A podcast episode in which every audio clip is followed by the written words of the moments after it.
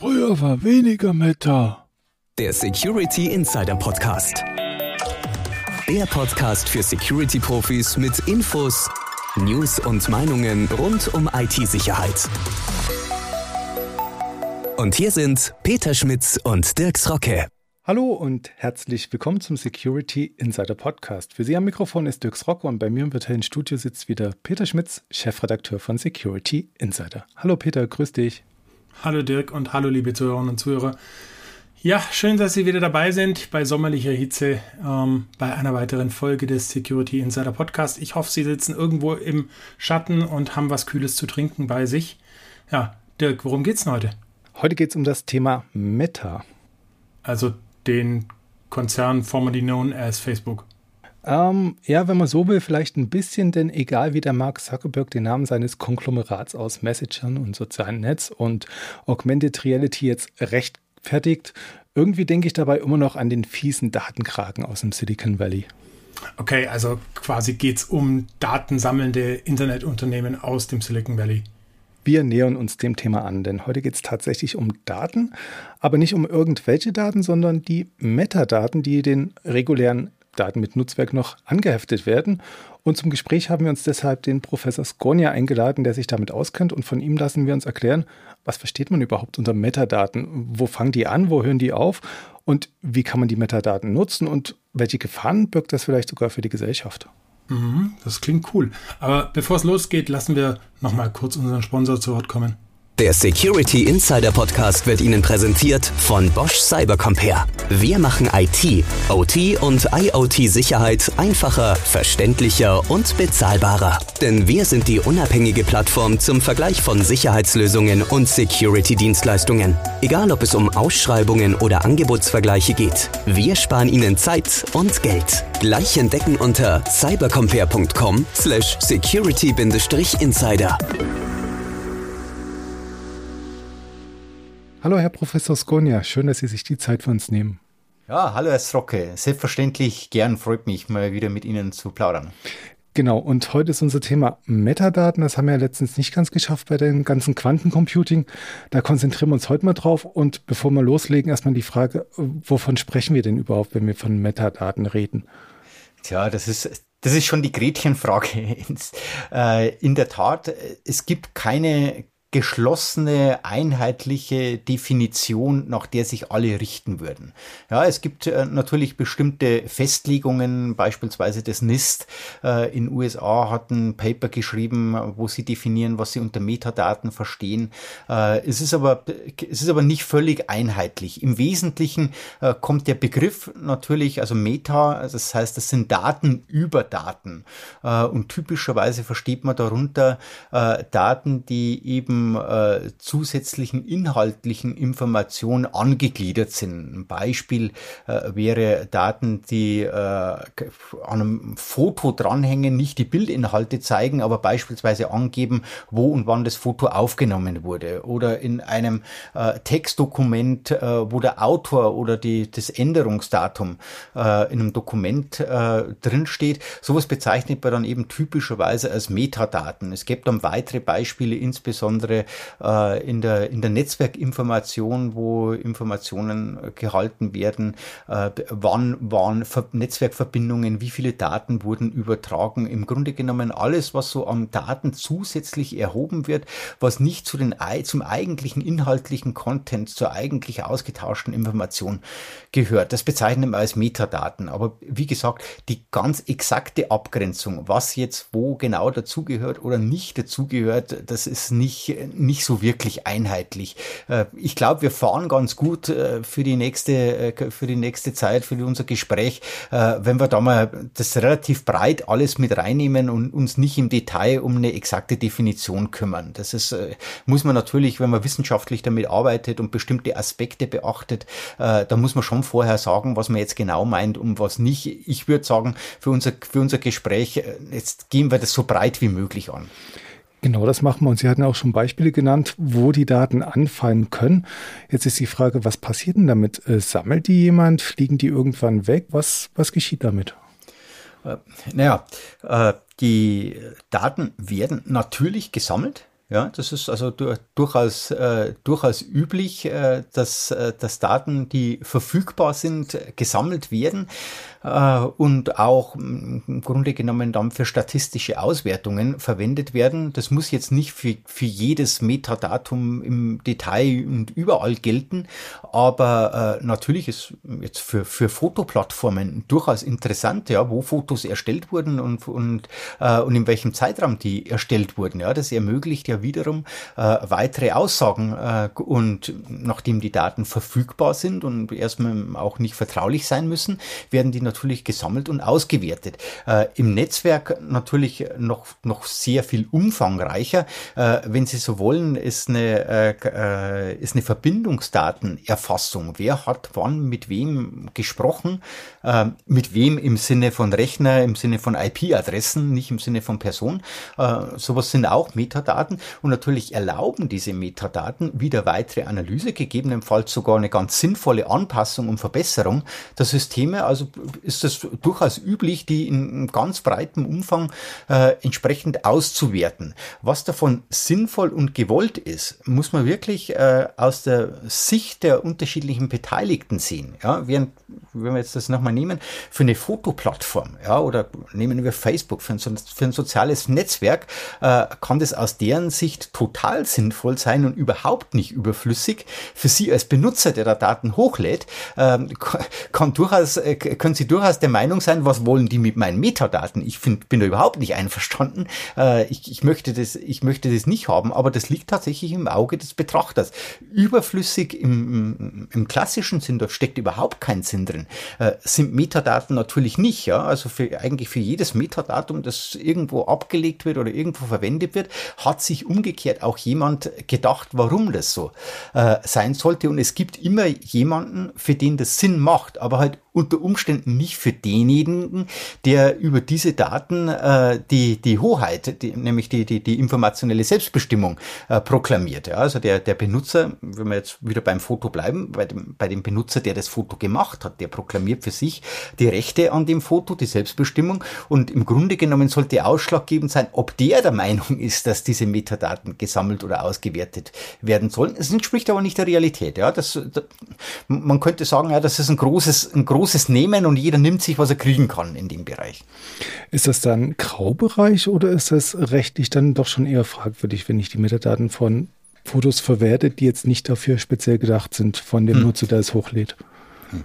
Also äh, üblicherweise äh, werden natürlich alle, die Daten sammeln, äh, gehen die selbst aus dem Graubereich heraus, indem sie Zustimmung von Nutzern einfordern über, äh, über Verwendung von Daten. Ja, das ist immer, äh, Sie kennen das ja überall, wo Sie sich irgendwo anmelden, über jede Plattform, die Sie benutzen, äh, müssen die entsprechenden Nutzungsbedingungen zustimmen und üblicherweise äh, steht dann auch Klauseln drin, ähm, die und am Ende bedeuten, dass diese Metadaten gesammelt und ausgewertet äh, werden dürfen, ohne jetzt in juristische Spitzfindigkeiten zu gehen. Ich bin auch kein Jurist, möchte ich äh, wirklich dazu sagen, aber, aber am Ende ist es dann natürlich kein Graubereich. Äh, es gibt andere Bereiche, wo wir jetzt hier über Netzwerkoptimierung äh, sprechen oder, oder äh, Netzwerkverbindungsdaten, wo sie nicht den spezifischen Service eines Anbieters äh, bleiben wir noch mal bei Facebook oder, oder so verwenden, sondern wo sie generell übers Netzwerk kommunizieren.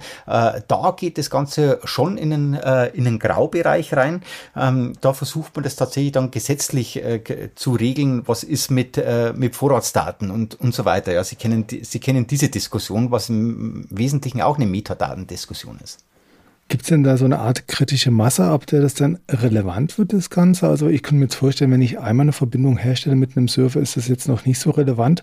Ab wann wird es denn dann tatsächlich kritisch auch für den Einzelnen mit den gesammelten Daten, die man dann in irgendeine Relation packt? Also das wird eigentlich sofort relevant. Ja, das ist also nicht, nicht für alle Daten. Ja, aber wenn Sie, wenn Sie sich überlegen, bleiben wir bei unserem Foto, äh, Sie laden ein Foto hoch und dann steht da drin, wann Sie wo das Foto aufgenommen haben. Damit haben Sie sofort die Relevanz, dass derjenige, der das auswertet, weiß, dass Sie zu einer bestimmten Zeit an einem bestimmten Ort waren. Ja, bereits das kann Ihnen als einzelnes Datum nicht gefallen. Ja, das ist also, das kann sehr schnell gehen. Wenn wir jetzt ein anderes, äh, so einen anderen Bereich wählen, wir sagen, okay, wir, äh, wir machen Verbindungen zu Servern und, äh, und schreiben mit, wie viele Verbindungen in welchem Zeitraum erstellt wurden, äh, dann macht es natürlich erst Spaß, wenn eine gewisse äh, statistische Signifikanz da ist. Ja, wenn man dann daraus schließen kann, äh, dass eine bestimmte Person ein bestimmtes Profil, ein bestimmtes Kommunikationsprofil hat, aus dem sich wiederum äh, entsprechende Vorlieben ableiten lassen oder in dem sich äh, im schlimmsten Fall sogar dann aus äh, Daten personenbeziehbare Daten werden. Ja, das ist, wenn man es jetzt das, äh, die äh, DSGVO äh, anschaut, dann wird dort ja nicht mehr zwischen personenbezogenen und personenbeziehbaren Daten unterschieden. Das heißt, wenn ein Personenbezug hergestellt werden kann, sind die im Grunde genommen zu behandeln wie, pers wie personenbezogene Daten. Und das ist natürlich spannend, weil das ist jetzt wirklich so ein Graubereich, ab welcher, ja, ab welcher Dichte von Metadaten lässt sich ein konkreter Personenbezug herstellen und, und wo nicht. Das sind auch Parameter, die sich permanent verändern. Ja, jetzt beispielsweise durch Mustererkennungsverfahren im maschinellen Lernen, etwa wo es gewaltige Fortschritte gibt, ja, oder, oder über äh, Suchen in, in, in sehr, sehr großen Datenmengen, wo es auch kontinuierliche Fortschritte gibt, äh, über verteilte Cloud-Datenbanken beispielsweise.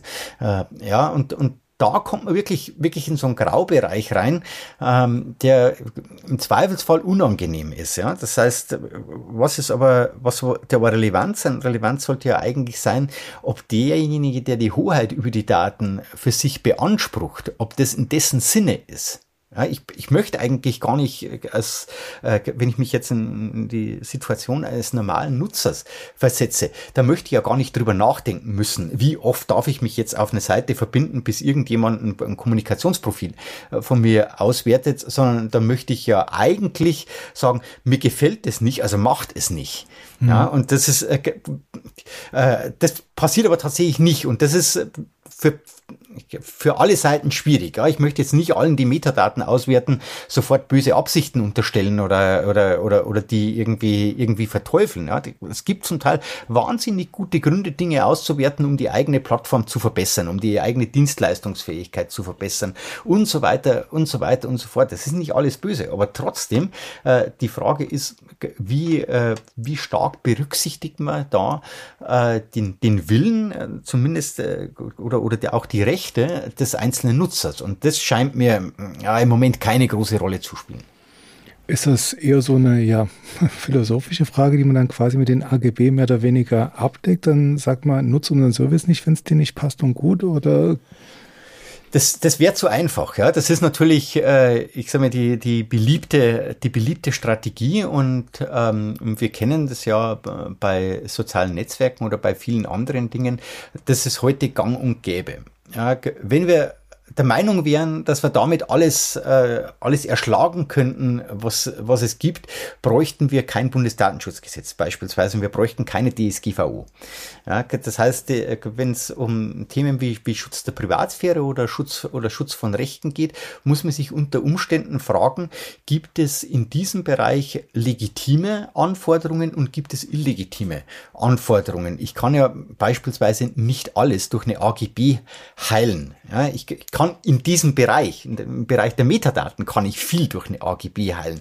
Aber man muss sich schon grundsätzlich als Gesellschaft fragen, äh, möchte man das haben? Ja, das ist ähnlich wie wir ansonsten ja auch Vertragsfreiheit haben, aber es gibt halt auch sittenwidrige Verträge, wo die Vertragsfreiheit ihre Grenzen, ihre Grenzen hat. Und die Frage ist, äh, wo siedelt man sowas im Bereich der Metadaten an, beziehungsweise ist das als Problem äh, im Moment ausreichend relevant? Ja, und da werden Sie vermutlich jetzt beispielsweise von, von security-affinen, datenschutzaffinen Menschen wie mir eine, eher eine andere Einschätzung kriegen, als äh, wenn sie heute äh, Anführungszeichen einen x-beliebigen Bundestagsabgeordneten fragen. Der wird unter Umständen sagen, Moment, da haben wir im Moment überhaupt kein Problem. Ja, das ist nicht, äh, ist nicht auf unserer Tagesordnung, sich da, äh, sich da zu kümmern. Die Frage ist, muss es dorthin oder wie entwickelt sich das über die nächsten Jahre? Und Metadaten, die erhoben werden, haben wir mittlerweile ja, einen, einen riesigen Wert wert, ja, wenn Sie, wenn Sie anschauen, äh, dass Daten auch als das Öl des, äh, des 21. Jahrhunderts bezeichnet werden, dann ist natürlich damit in erster Linie inhaltliche Daten gemeint, aber durchaus auch die, die Datenschätze, die große Internetunternehmen angesammelt haben, die durchaus auch in, in großem Umfang aus Metadaten bestehen. Ja? Das heißt, die Kommunikationsverbindungen, die Netzwerkverbindungen, äh, die Gesamtnetzwerke, die man daraus konstruieren kann, haben einen riesigen Wert und es ist durchaus eine gesellschaftliche Diskussion, ob dieser äh, gesellschaftliche Wert quasi privat kapitalisiert werden kann. Ja? Ob eine Gesellschaft möchte, dass einzelne Unternehmen äh, diese Datenschätze besitzen äh, und als ihr privates Eigentum betrachten, obwohl sie doch im Grunde genommen äh, zustande gekommen sind durch die Zulieferung von, von ganz, ganz vielen Datenlieferanten und eben zu ganz, ganz erheblichen Teilen auch aus Metadaten bestehen. Das heißt, die ganze Sache ist mit den AGBs, äh, ich sag mal, vielleicht auf der einen Seite nachvollziehbar aus Sicht der Unternehmen, auf der anderen Seite vor so einem, vor so einem gesamtgesellschaftlichen Hintergrund, glaube ich, auch nicht ganz so einfach. Das heißt, man darf das nicht so einfach abtun und sagen, ja, dann machen wir die AIB und alle und dann passt schon und wer da okay klickt, ist ja jetzt wirklich selber schuld. Ja, das ist so, ein, so einfach ist es nicht und so einfach sollte man sich's äh, auch nicht machen. Wie gesagt, ist mir wichtig, es werden viele Metadaten völlig zu Recht erhoben, völlig aus, aus, aus sinnvollen und guten Gründen. Äh, trotzdem muss man das, muss man das Thema wirklich auch weiter betrachten betrachten. Mhm. Bei Ihren Ausführungen habe ich jetzt gemerkt, man kann tatsächlich ein bisschen ins Schwimmen kommen. Also ich habe jetzt ein bisschen überlegt, was jetzt das Metadatum da tatsächlich ist. Und Sie sagten, man kann es breit sehen. Ähm, wie sieht es denn aus, wenn ich jetzt noch Informationen aus den Daten herausnehme? Also wenn ich was generiere, also es muss jetzt nicht die große Datenmenge sein, sondern wenn ich jetzt das Bild habe, was unser Eingangsbeispiel war, mhm und schau, was da drauf ist. Also ist da eine Sonne drauf? Zu welcher Uhrzeit konnte das aufgenommen sein, was jetzt nicht direkt in den Metadaten drin ist? Aber wenn ich sowas rausgeneriere mit irgendeiner künstlichen Intelligenz, wie sieht's denn damit aus? Wird das Ganze dann noch diffiziler und schwieriger zu bewerten? Erheblich, erheblich sogar, ja. Also wir, Sie haben es schon völlig richtig gesagt. Äh, wir, wir verlassen da tatsächlich den Bereich der Metadaten, auch nach jedem, eigentlich nach jedem Verständnis, was Metadaten sind. Ja, also das, äh, wenn ich mit per KI nachschaue, was ist auf dem Bild drauf, dann sind wir eindeutig nicht mehr im Bereich der Metadaten, aber trotzdem werden natürlich solche Daten auch, auch gesagt gesammelt und auch ausgewertet. Und natürlich lässt sich daraus noch äh, sehr viel mehr schließen. Ja, da kann ich über, über persönliche Vorlieben oder, oder was weiß ich was. Es gab mal eine, äh, eine Untersuchung, ähm, die, über öffentliche Informationen in Profilen in sozialen Netzwerken. Ja, und äh, also nicht äh, Profile, die jetzt nur äh, Freunden zugänglich sind, sondern was die Leute so öffentlich von sich preisgeben. Und man könnte, man konnte erstaunlich viele Dinge daraus schließen. Ja, das ging bis zur äh, Vor Vorlieben äh, für Mode und Stil bis hin zu politischen Vorlieben, also welche bevorzugte Partei, welche bevorzugte politische Einstellung, äh, aber auch hin zu sexuellen Vorlieben geschrieben, ja, und das alles aus öffentlich äh, verfügbaren Daten, das ist natürlich schon, ja, man würde sagen, so ein bisschen spooky, ja, aber das ist, das gehört in den, in den Bereich, was hinterlasse ich denn alles Spuren im Netz an inhaltlichen Daten, ja, und da ist, äh, das glaube ich, muss man so ein bisschen unterscheiden, weil äh, das inhaltliche Daten nicht beliebig ausgewertet werden dürfen. Da besteht weitgehend Konsens. Ja, das heißt auch äh, auch Facebook äh, behauptet, und aus meiner Sicht glaub, behaupten die das glaubwürdig, dass sie die Inhalte der Chats und die dort übertragenen Bilder beispielsweise nicht auswerten. Ja, ich glaube das, obwohl es keine wirklich sehr gute Möglichkeit der Überprüfung äh, gibt. Ja, also es gibt Möglichkeiten, die sind okay, aber, aber passt. Aber wir verlassen damit tatsächlich den Bereich der Metadaten und, und gehen zum, äh, zur Fragestellung Spuren im Netz. Okay, dann zurück zu den Metadaten. Bei, bei den richtigen Daten ist es auch noch so nach meiner Vorstellung, dass man da noch eine, so eine gewisse Art Kontrolle und Transparenz hat, was man denn von sich preisgibt. Bei den Metadaten ja. ist es ja eher unsichtbar. Gibt es da irgendwie eine Möglichkeit, das nachzuvollziehen, was von mir tatsächlich anfällt an Metadaten, was da gesammelt werden könnte überhaupt? Real, real nicht. Also es, ich meine, es ist eine Frage der Expertise. Ja? Wenn Sie natürlich ein Netzwerkexperte äh, äh sind oder, oder ein Datenexperte, ein Datenwissenschaftler, dann können Sie natürlich versuchen, Ihre eigenen Daten entsprechend zu analysieren. Wenn Sie das nicht sind, nicht ernsthaft. Ja, das ist nicht äh, tatsächlich. Sie können natürlich in, in Dokumente wie wie Fotos äh, können Sie reinschauen, in, in, äh, in PDFs, Textdokumente und und so weiter. Da können Sie natürlich versuchen, das alles zu reinigen, wenn Sie sagen, da möchte ich eigentlich überhaupt nichts übertragen. Äh, das kennen Sie vielleicht auch, wenn Sie einen Fotoeditor haben, dass Sie dort auch Metadaten der Fotos mit bearbeiten können. Äh, und dann sehen Sie natürlich, was ist da hinterlegt. Aber das ist alles so ein bisschen Expertise-Sache. Äh, ja, das ist, wenn ich Ihnen das jetzt sage, dann sagen Sie, ja klar, mein Fotoeditor, der macht das vielleicht. Äh, wenn Sie das jetzt Ihrer, äh, Ihrer Oma erklären oder, oder, oder, oder sonst wen, dann wird die sagen, wie Fotoeditor, was, äh, was meinst du? Ich, also das ist nichts, äh, wo man jetzt sagen würde, das ist ein, ein Ratschlag für die, für die breite Menge, äh, selbst an den Daten Hand anzulegen und die zu reinigen oder die Metadaten so zu, äh, so zu editieren, dass die im vernünftigen äh, Maße ja, nur übertragen werden. Das ist im Grunde genommen äh, kaum möglich. Mhm. Jetzt sind wir relativ oft und speziell auf die privaten Nutzer eingegangen. Wie ja. sieht denn das bei Unternehmen aus? Die haben zwar die Expertise, aber die kommunizieren natürlich auch über Netzwerke und dergleichen. Mhm. Was bestehen denn für die für Gefahren? Also, äh, ich, sag mal, ich glaube tatsächlich, dass es aktuell von vielen Unternehmen noch unterschätzt ist. Äh, vielleicht nicht von allen, ja. Es gibt mit Sicherheit Unternehmen, die sind da äh, sehr sensibilisiert, insbesondere aus sicherheitsaffinen Bereichen. In der Breite der Unternehmen würde ich behaupten, das ist nicht der Fall. Ja. Es gibt ja äh, speziell bei Angriffen im Internet immer diese Reconnaissance-Phase in, in der Killchain, das heißt diese Informationsgewinnung.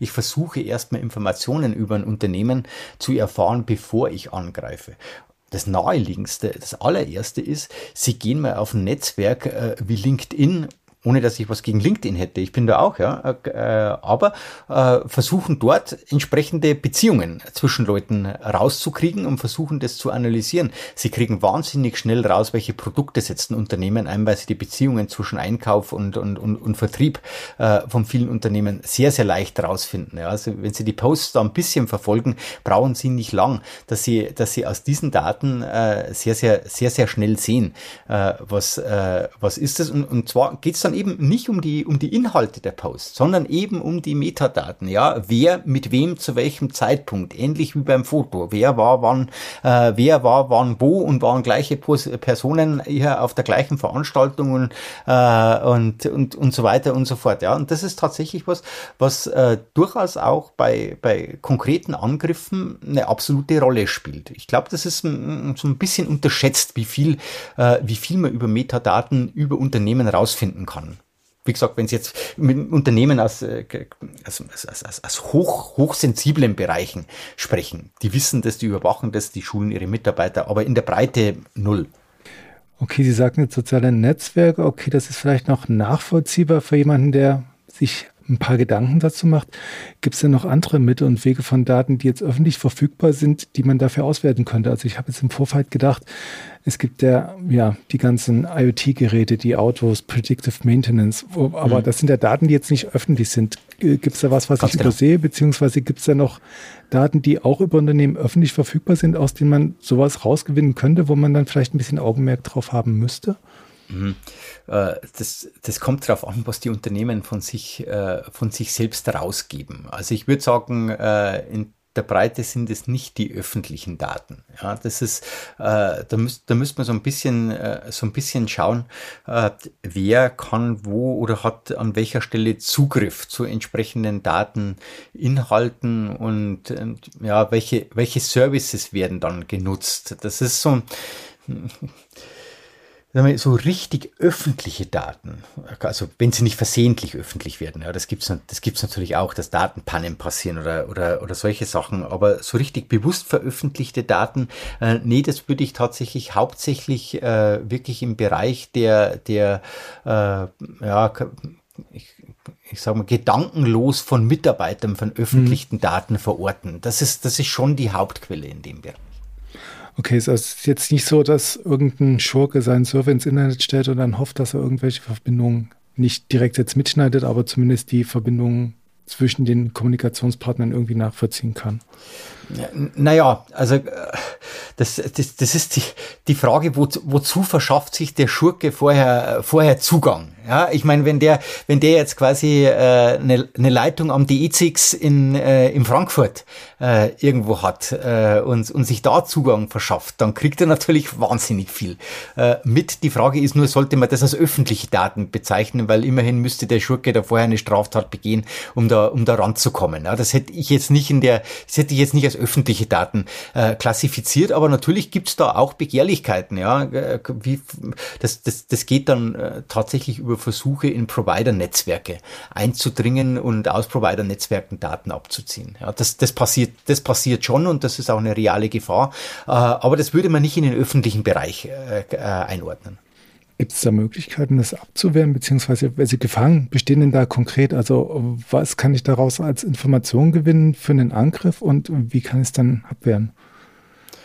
Äh, naja, die Abwehr oder die oder, oder der Wille zur Verteidigung, sagen wir, sagen wir jetzt so mal, liegt natürlich dann im Netzwerk bei denjenigen, die die Infrastruktur betreiben. Ja, und die versuchen das üblicherweise schon mit, äh, äh, ja, mit, mit vielen Mitteln und viel Aufwand zu betreiben, weil das natürlich deren eigenes Kapital ist. Ja, wenn sie, wenn sie heute ein Provider sind und, und, und viele Kunden haben äh, und bei ihnen entsprechende Einbrüche bekannt werden oder Sicherheitsprobleme bekannt werden, dann ist das wirklich ein, ja, ein dramatischer geschäftlicher Schaden. Also die sind da, äh, die sind da schon dahinter. Es gelingt aber nicht immer. Ja. Es gibt auch in dem Bereich äh, entsprechende Daten Pannen oder tatsächlich kriminelle Vorfälle, dass Mitarbeiter erpresst werden oder Mitarbeiter äh, ich sag mal, gekauft werden, um, äh, um an Daten ranzukommen. Also solche Sachen äh, gibt schon. Das ist aber jetzt nicht dieser Bereich der, der, der breiten Auswertung von Metadaten, sondern es geht eher in den Bereich von gezielten Angriffen.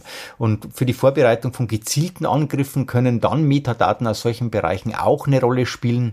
Äh, das ist aber eher spezifische Geschichte. Mhm. Okay, gibt es denn generell so, so eine Art von Pool? Also es gibt immer den Begriff von Datengravitation. Also Sie hatten jetzt gerade mhm. DKIX, die, die großen Rechenzentren, ja. die Collocation Center, die nennen das immer gerne. Gibt es sowas auch für Metadaten, so, so Orte und Lokationen, wo sich die ganzen Metadaten dann sammeln und tummeln? Nee. Nee, nee, könnte man, äh, könnte man so nicht, äh, so nicht behaupten. Äh, also, ich sag mal, es sind dieselben wo die tatsächlichen Datenmengen anfallen. Also wenn, wenn wir so sagen, ja, in dem, in dem Fall dieselben Orte, aber es gibt jetzt, ich würde jetzt behaupten, es gibt jetzt keinen abgesetzten Bereich, wo man sagt, da sehen wir einen Schwerpunkt, da sind ganz, ganz viele Metadaten und da sind ganz, ganz viele inhaltliche Daten oder, oder sowas. Das würde ich, würde ich nicht sehen. Nee, das mhm. hängt, das hängt zusammen. Da, wo die realen Daten übertragen werden, da, da finden sich auch die Metadaten. Okay, bin jetzt gerade mal am überlegen, was denn tatsächlich damit passiert. Also wenn die in so einem mhm. Rechenzentrum anfangen, dann einfallen, dann werden die wahrscheinlich genutzt, um ja das Routing ein bisschen zu optimieren, mehr oder weniger. Was passiert dann damit? Fliegen eine, die dann raus eine, oder? Eine, eine Möglichkeit, also wenn, also es kann jetzt natürlich, ich gebe ich gebe ein Beispiel von, von super sinnvoller Nutzung. Ja, beispielsweise Netflix. Ja, die, Netflix muss wahnsinnig, wahnsinnig viele Daten äh, über, übertragen ähm, und äh, versucht, die eigenen Netzwerke zu optimieren. Um die, um die Netzwerke zu optimieren, brauchen die aber jetzt nicht, was inhaltlich in irgendeinem Film drin ist, was gestreamt wird, sondern die interessieren sich nur, äh, in welchen Netzwerkbereichen brauche ich welche Bandbreiten und welche, äh, welche Services muss ich dort zur Verfügung stellen. Also versuche ich gezielt, diese Metadaten zu erheben, auszuwerten und das eigene Netz damit zu optimieren. Völlig, völlig sinnvolle Nutzung. Ja, und das, und, und das passiert auch. Gleichzeitig könnte man mit den Daten aber Profile erstellen, welcher Kunde hat denn zu welcher Zeit eigentlich wie viel geguckt. Äh, und äh, hat der überhaupt einen ordentlichen Job, ja, und wovon lebt und wovon lebt er überhaupt und, äh, und äh, vielleicht wie viel verdient er, welcher sozialen Schicht gehört er an und, und sonstiges. Könnte ich aus den gleichen Daten, die vorher jetzt völlig sinnvoll äh, genutzt wurden, könnte ich da Unsinn äh, draus äh, oder sagen wir nicht Unsinn, äh, Aussagen draus treffen, die dem Einzelnen aber plötzlich gar nicht mehr recht wären. Äh, und das und das muss ich halt mit betrachten. Ja. Das wäre natürlich auch eine tolle Sache für jedes normale mittelständische Unternehmen zu gucken, was passiert denn in meinem Unternehmensnetzwerk, beziehungsweise was machen denn die Leute darin? Ist das dann vielleicht auch eine sinnvolle Art und Weise, die Metadaten selbst zu nutzen? Also das, äh, das ist natürlich äh, ich sage mal, das ist eine verlockende Geschichte auf der einen Seite, ja, äh, aber das, das geht in diesen ganzen klassischen Bereich der Mitarbeiterüberwachung rein. Ja, was, äh, und da ist natürlich international äh, ist äh, Mitarbeiterüberwachung zum Teil sogar völlig üblich ja, dass, da, dass da Daten erhoben werden über, über Netzwerkverbindungen. Sie können sich vielleicht noch mehr erinnern, als die, als die Diskussion mit Zoom losging, ähm, äh, sollte man das einsetzen, hatte Zoom eine Funktion eingebaut, die dem Unternehmen, die dafür bezahlt hat, erlaubt hat, äh, zu äh, sicherzustellen, dass der Mitarbeiter dieses Tool im Vollbildmodus hat und hat das überwacht, ja, äh, um sicherzustellen, dass der auch wirklich arbeitet und nicht in der Konferenz nebenbei surft und so. International überhaupt kein Thema. In Deutschland völlig zu Recht großer Aufschrei. Ja, das möchte man nicht haben, das mit Mitarbeiterüberwachung. Ähm, das geht im Bereich des Arbeitsschutzes rein. Und in, in der Tat, da würde wahrscheinlich manchem Unternehmen eine, äh, eine kompetente Beratung nicht schaden, was sie in welcher Art und Weise nutzen dürfen, was sinnvoll ist und wo die, äh, wo die tatsächlichen Grenzen sind. Äh, der Ausnutzung üblicherweise vernünftig äh, mit, äh, wenn es denn sowas gibt, äh, wie eine Mitarbeitervertretung, äh, mit denen, mit denen mal zu sprechen und sagen, was, was, was dürfen wir überhaupt machen, was wollen wir machen äh, und worauf können wir uns einigen. Aber natürlich, es, es, also die, äh, der, der, der Wille dazu ist naheliegend und mancher Chef, äh, der vielleicht einen Mitarbeiter hat, der nicht so arbeitet, wie er sich das vorstellt, äh, der wird sich sowas manchmal wünschen, ja, obwohl es nicht legitim ist. Wo würden Sie jetzt die Grenze ziehen, also zwischen legitimem Netzwerkmonitoring, Logmanagement und dergleichen und Mitarbeiterüberwachung? Also äh, eine Grenze ist ähm, der Zugriff der Daten. Eine zweite Grenze ist äh, äh Personenbeziehbarkeit, sprich äh, die äh, Weiterverarbeitung vor der Auswertung über entsprechende Pseudonymisierungs- oder Anonymisierungsverfahren, äh, dass kein Rückschluss mehr möglich ist. Sowas ist, sowas ist technisch möglich. Ja? Also man kann Metadaten so weiter bearbeiten, dass genau diese unangenehmen Rückschlüsse äh, nicht funktionieren, man aber gleichzeitig den eigentlichen Zweck der Ausnutzung erreicht. Ja, das ist also da gibt es durchaus äh, eine Reihe von Vorschlägen, wie Metadatenprocessing stattfinden kann, ohne äh, dass das diese unangenehmen überwachenden äh, Effekte hat. Wobei ich mir das dann auch wirklich schwierig vorstelle, wenn ich so eine Netzwerktopologie habe, muss ich ja dann tatsächlich irgendwann wissen, von welchem PC passiert irgendwas. Ja, ja, das, das weiß ich.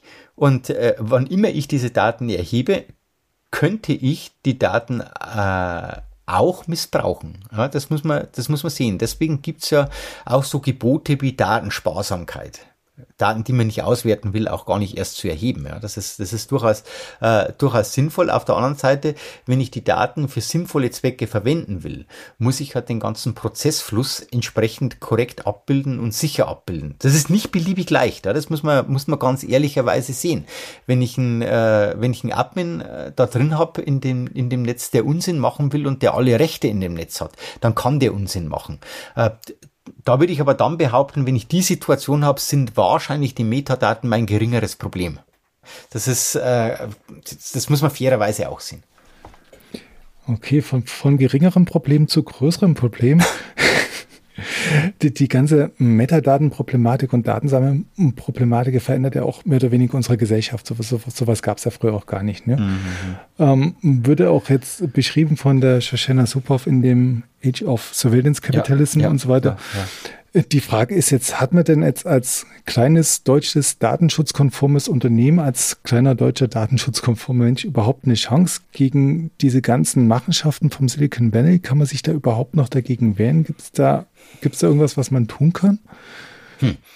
Also äh, ich würde jetzt mal behaupten, äh, der Weg, äh, der Weg ist tatsächlich äh, eine gesellschaftliche Relevanz herstellen und eine politische Relevanz herstellen. Ich glaube, ein, ein einzelnes Unternehmen, ein einzelnes kleines Unternehmen kann natürlich, ich sage mal, eine Analyse über die eigenen Daten machen und entsprechende, den Mitarbeitern entsprechende Vorgaben machen und über die Netzwerke entsprechende Vorgaben im einzelnen Bereich umsetzen. Beliebig wäre wehren können sie sich nicht dagegen, ja, beziehungsweise sie müssten dramatische äh, Schritte ergreifen. Ja, wenn Sie jetzt äh, beispielsweise anschauen, äh, Sie haben eine ganze Reihe von Standardsoftware. Ja, und die wollen sie unter Umständen weiter betreiben, weil der, weil der Wert hoch ist. Ja. Denken Sie, äh, denken Sie an Office 365. Ja, das ist, äh, Sie haben das äh, mit Sicherheit auch verfolgt, äh, wie Microsoft da in den letzten Jahren die Daumenschrauben immer enger gezogen hat. Man, man Unternehmen, die das nicht wollten, irgendwann vor die Alternative gestellt hat, dass sie dann gar kein Office mehr haben. Ähm, das ist also schon, ich würde mal sagen, im Geschäftsgebaren zumindest grenzwertig. Da kann man dann drüber streiten. Microsoft wird ganz gute Gründe dafür haben. Äh, das so, das so tun zu wollen und wird die vertreten. Aber unterm Strich äh, sieht man, ja, da äh, sinkt die Möglichkeit, äh, sich zu wehren und man kann sich dem nicht völlig entziehen. Man kann im eigenen Bereich vernünftige Dinge tun, im, im Großen und, und bei solchen Fragestellungen aber eigentlich nicht. Das, da bleibt im Endeffekt nur eine politische Regulierung und ein gesellschaftlicher Konsens, was legitim ist und was nicht. Hm. Sie haben jetzt Office 365 angesprochen, wollen wir jetzt nicht zu sehr auf Microsoft drauf rumhacken, nee, aber genau. so, so, so generell ähm, denkt man ja auch an die Cloud. Äh, kann man dann auch sagen, die Cloud ist generell ein bisschen grenzwertiger, verfänglicher als eine lokale eingesetzte Technologie? Gibt es da sowas, wo man sagen kann, so eine Technologie ist jetzt per se vielleicht ein bisschen sicherer, wenn ich die einsetze, worauf ich schauen sollte? Mhm. Also um, um vielleicht nochmal äh, zumindest in einem Satz auf Microsoft zurückzukommen, das Beispiel ist natürlich des, äh, deswegen adäquat, weil es einerseits exemplarisch ist und weil Microsoft natürlich diese breite, äh, diese breite Installationsbasis hat mit dem, mit dem Office und mit dem Office 365. Andere Unternehmen haben zum Teil noch viel schlimmere Sachen gemacht. Also das äh, muss man, muss man wirklich, äh, muss man wirklich sagen. Aber die Breite der Installationsbasis und das, und, und das exemplarische Vorgehen, äh, die Unternehmen quasi hin zu einer bestimmten Form des Lösungseinsatzes äh, zu bringen, ist halt, ist halt beispielhaft, ja. Ähm, ist Cloud Cloud äh, gefährlicher. Ähm, was diesen Aspekt anbetrifft, äh, könnte man es meinen, ja, das ist also das ist erstmal eine, eine naheliegende Information. Sobald ich externe äh, äh Infrastrukturen nutze, steigt die Gefahr. Äh, ich glaube, unterm Strich ist es nicht gefährlich, aber man muss auf diese Sachen ein Auge haben ja, und muss sich genau anschauen, welche Service-Level-Agreements äh, habe ich eigentlich, welche Daten lege ich dort konkret ab und wie lege ich die ab. Ja. Allein schon bei der Frage der, der, der Cloud-Datenspeicherung äh, ist, ja, ist ja schon die Frage nach kleinzeitiger Verschlüsselung. Ja, rät jeder Security-Experte seit langer Zeit dazu. Äh, gibt's äh, gibt's lange. Spannender wird's, sobald Sie die Daten wirklich in der Cloud äh, verarbeiten, über, über Cloud-Datenbanken oder über Cloud-Funktionen äh, oder, oder, oder solche Sachen. Also sobald Sie äh, Software as a Service betreiben oder, äh, oder Database as a Service. Da wird's ein bisschen, da wird's ein bisschen anders. Ähm, und ja, die, die Gefahr ist höher. Die Frage ist, äh, wer dann, äh, wer dann über entsprechende Service-Level-Agreements welche Zusicherungen macht und wie vertrauenswürdig äh, die sind. Die Erfahrung ist eigentlich so, äh, dass man sagt, das Thema ist bei Unternehmens-Cloud-Lösungen äh, rechtlich ganz gut aufgehoben. Ja, da gibt es entsprechende Vereinbarungen, die sind völlig in Ordnung. Äh, wenn Sie als Privatnutzer äh, einen kostenlosen Cloud-Service irgendwo nutzen, dann haben Sie damit quasi überhaupt nichts an Rechten und üblicherweise stimmen Sie dann über die AGBs äh, der Auswertung Ihrer Metadaten zu. Das ist genauso ein typischer Fall, aber das würde ich jetzt nicht auf, äh, auf Unternehmens-Cloud-Lösungen. Äh, also wenn Sie jetzt bei, was weiß ich was, nehmen wir mal ein anderes Beispiel, wenn wir nicht bei Microsoft sind, äh, Sie buchen bei AWS AWS eine Datenbank äh, oder so oder setzen da in der, in der Cloud eine Datenbank auf, äh, dann kriegen sie dort einen vernünftigen Vertrag, der ihnen die Vertraulichkeit ihrer Daten zumindest auf dem Level, auf dem man es technisch zusichern kann, auch tatsächlich zusichert. Ja, da sehe ich jetzt nicht das große Problem. Okay, ähm, ich habe jetzt noch ein kleineres Problem gesehen. Wie sieht es denn aus mit Dokumentenformaten? Wir hatten am Anfang geredet über die Fotos, weil die ganzen Metadaten mhm. dabei sind. Ja. Bei einem Office-Dokument sind ja bestimmt auch einige Metadaten dabei, die jetzt Rückschlüsse über mein Unternehmen zulassen, ja. die jetzt nicht Microsoft kriegt, sondern einfach der, der das Dokument kriegt. Muss man das ja. auch im Auge behalten? Äh, also in, in, in jedem Fall. Ja. Also es ist äh, einer der, der ganz, ganz klassischen Fälle. Wie gesagt, ich habe am Anfang das Foto äh, als Beispiel genommen, weil es natürlich äh, ganz, ganz naheliegend ist, weil man beim Foto immer auch Geodaten hat, ja, und, und Aufenthaltsorten, also ganz offensichtlich was ist, was man nicht will. Äh, aber äh, ich habe vorher, glaube ich, auch das, das Thema Textdokumente genannt und da würde ich jetzt diese, diese Office-Dokumente äh, dazu zählen, ja, die äh, Dokumente, die eben dann äh, Textverarbeitung, Präsentation und, und, und solche Sachen beinhalten. Die haben üblicherweise Informationen über Dateinamen, über Speicherdatum, äh, über Veränderungsdatum, unter Umständen äh, noch weitere Informationen über Benutzer, wer hat das Dokument gespeichert und, äh, und natürlich über, über Autoren und letzte, und letzte Bearbeitung. Ja, also das ist, da gibt's da gibt's eigentlich einen ganzen Satz, äh, der, da, der da mit drin ist, dass man unter, den man unter Umständen ja auch nutzen möchte, wenn Benutzer des gleichen Unternehmens äh, die Daten austauschen und bearbeiten äh, als zusätzliche Information. Äh, aber es ist in der Tat so, wenn solche Daten jetzt unreflektiert äh, per äh, per E-Mail äh, an großen Ver Verteiler an Drittunternehmen geschickt werden, da stehen manchmal schon äh, bedenkliche Dinge drin. Ja, also ehrlich, ehrlich, ehrlicherweise, ich bin auch manchmal verwundert, äh, wenn mir jemand so eine Präsentation schickt. Äh, ich schaue da natürlich gewohnheitsmäßig rein, weil ich neugierig bin, äh, was da alles steht. Ja, also wer diese Präsentation vielleicht ursprünglich erstellt hat, ein ganz anderer Mitarbeiter zum Beispiel, als der, der ihnen das zugeschickt hat, ja, oder oder wann die überhaupt bearbeitet wurde, vielleicht zum ganz anderen Zeitpunkt, als man ihnen suggerieren möchte. Ja, das ist vielleicht ein altes Ding, äh, das ihnen jetzt als neu angepasste Präsentation geschickt wird und, und, und solche Sachen. Also, aber das sind die ganz regulären äh, Geschichten, das, das sollte man natürlich, natürlich vorsichtig sein. Man ist da vielleicht auch vorsichtig. Ähm, das ist aber ja, eine übliche Geschichte. Ja. So jetzt mal, das ist jetzt, äh, ich sage mal, für einen Wissenschaftler bedingt spannend, weil es so offensichtlich ist. Vielleicht, vielleicht auch ein Fehler, dass man dann das Augenmerk da nicht drauf lenkt. Jetzt wissen es wahrscheinlich einige mehr noch. Ähm, wie schicken Sie Ihre Präsentation raus? Ähm, ordentlich redigiert oder in einem unverfänglichen Format? Also raus, rausschicken in, äh, in dem Sinn ähm, tue ich Präsentationen äh, immer in einem, äh, in einem PDF-Format, äh, wo ich tatsächlich die Metadaten vorher bereinigen lasse. Ja. Also das ist das, also das ist mein, mein, äh, mein eigenes Vorgehen, übrigens sowohl im privaten als auch, äh, als auch im beruflichen Bereich. Ja, wenn Sie von mir eine Präsentation kriegen, kriegen Sie die, kriegen Sie die als PDF und äh, wenn ich nicht gerade einen blöden Fehler gemacht habe, was mir vielleicht auch passiert, dann steht da, äh, dann steht da gar nichts mehr drin, äh, worauf Sie schließen können. Und ehrlicherweise, wenn ich einen blöden Fehler gemacht habe, dann stehen wahrscheinlich auch keine schlimmen Dinge drin. Hm. Okay, dann haben wir jetzt noch einen ganz praktischen Tipp für die Gegenwart mitgenommen. Ich schaue mal noch kurz in die Zukunft. Wie sieht es denn aus mit Metaverse, Virtual Reality, Augmented Reality und dem ganzen künstlichen Intelligenz, Machine Learning? Steht das uns da das Schlimmste noch bevor? Sollte man da ganz vorsichtig sein? Werden wir uns denen entziehen können oder ist dann eh Untergang der Welt? Puh. Äh, also im, im, Zweifelsfall, im Zweifelsfall wird ja immer alles schlechter und war früher alles besser und so, das ist, äh, da, da kann man sich ja schnell drauf einigen.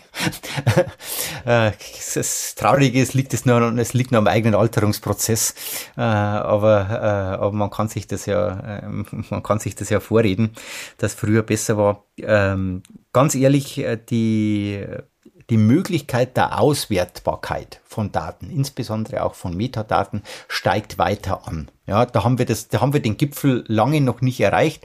Äh, das liegt an, also wirklich großen Fortschritten im Bereich des maschinellen Lernens, aber auch im Bereich äh, von Datenmengen kann ich heute äh, effizient und schnell auswerten. Ja, dass äh, wir, wir sehen, ähm, was jetzt glaube ich nicht genannt hatten. Am Anfang haben sie es genannt, aber aber jetzt gerade nicht. Was extrem relevant ist, ist der Bereich äh, der Sensori äh, äh, Sensorisierung äh, der Welt über IoT. Ja, wir stopfen die ganze Welt mit Sensoren voll.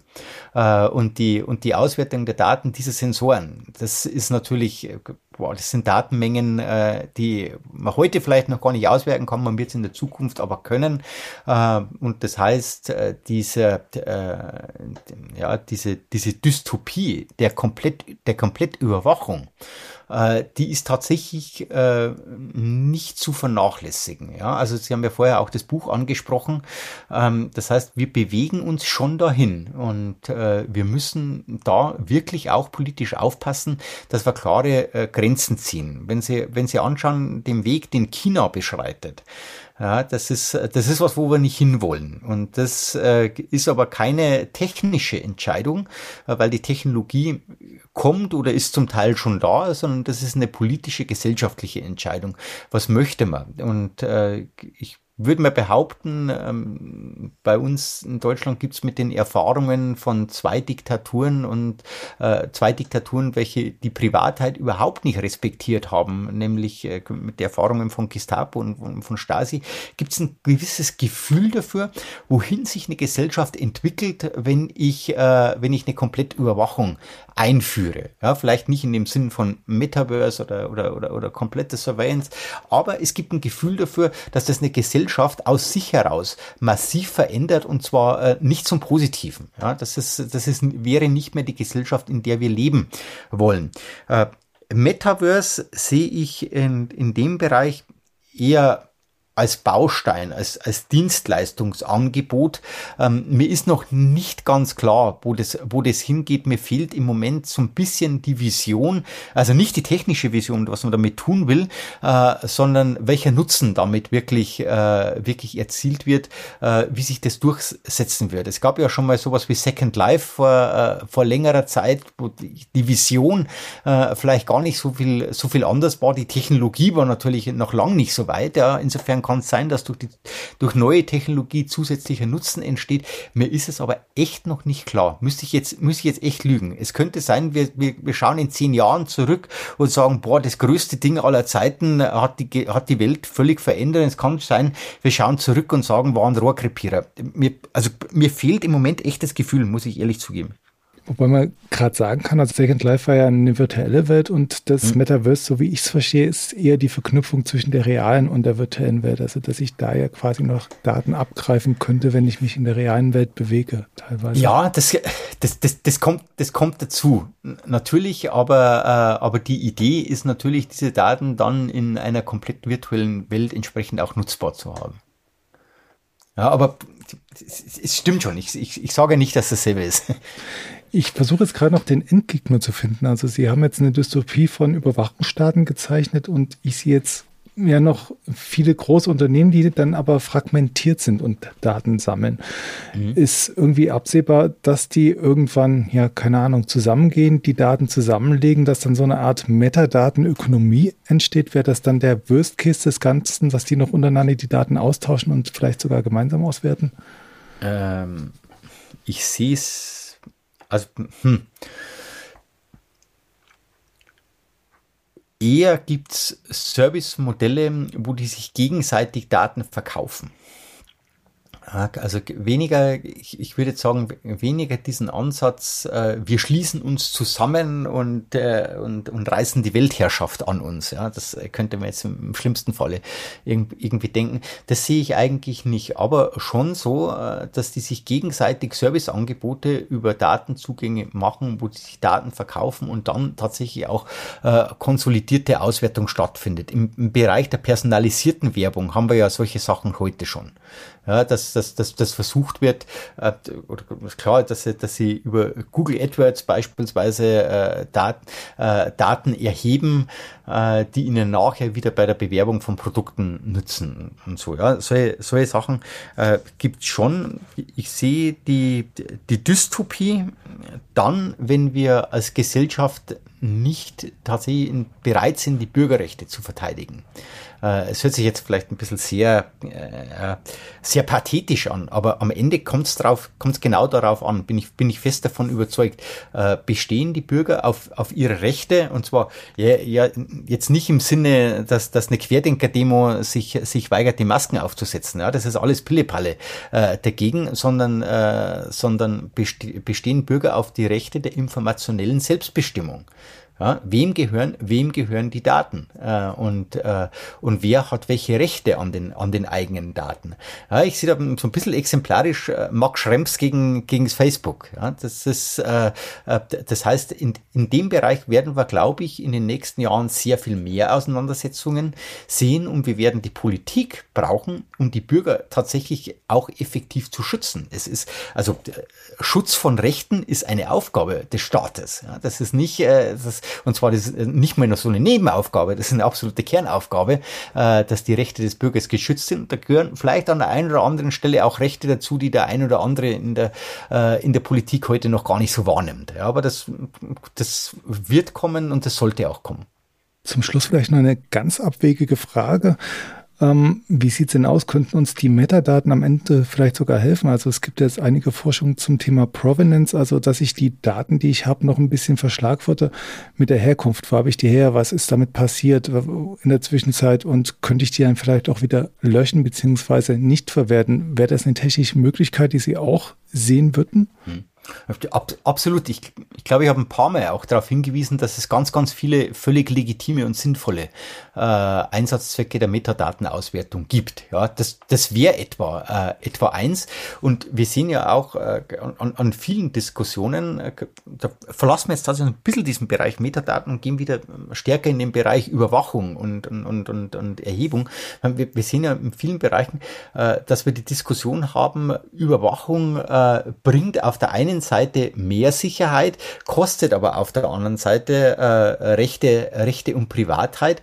Und das ist die Aufgabe der Gesellschaft, das auszutarieren. Natürlich, Provenance-Forschung, hervorragend, hervorragendes Beispiel. Ja. Sagt, da findet man Dinge raus, die man sonst nicht raus, äh, die man sonst nicht rausgefunden hätte. Man, oder nehmen Sie die Auswertung von internationalen Finanzströmen äh, in der organisierten Kriminalität. Ja, das sind die, diese Finanzströme sind im Grunde genommen auch mit auch Metadaten. Wenn Sie die, wenn Sie die auswählen, können Sie natürlich kriminellen Netzwerken leichter auf die äh, leichter auf die Spur kommen total sinnvolle, total sinnvolle Geschichte des Einsatzes der Datenauswertung. Es ist halt ein das, das ist ja kein Schwarz oder Weiß, ja. Das ist ein, das ist ein Austarieren, was ist okay und was ist nicht mehr okay. Und die Grenze werden unterschiedliche Personen unterschiedlich setzen. Ja, wenn sie eine, äh, wenn sie eine totalitäre Diktatur haben, respektiert die die Privatsphäre überhaupt nicht und die setzen die Grenze extrem in die, in die eine Richtung. Ja, eine Anarchie wird vielleicht in die andere Richtung setzen. So eine liberale Demokratie, die auf der anderen Seite doch ein Rechtsstaat sein will, muss das austarieren. Und das ist eine, eine tägliche Aufgabe. Ja. Die wird man auch nicht los. Das ist, das, das ist nicht irgendwann erledigt. Das wird, das wird ein dauerhaftes Thema bleiben. Okay, äh, ich könnte jetzt wahrscheinlich an der Stelle noch ewig mit Ihnen weiter diskutieren, aber ich glaube, wir erledigen den Podcast jetzt auch mal an der Stelle.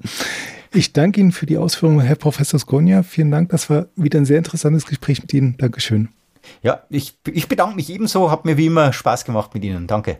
Das war der Security Insider Podcast. Der Podcast für Security-Profis mit Infos, News und Meinungen rund um IT-Sicherheit. Und falls Sie nicht sicher sind, ob Sie wirklich sicher sind, besuchen Sie cybercompare.com slash security-insider.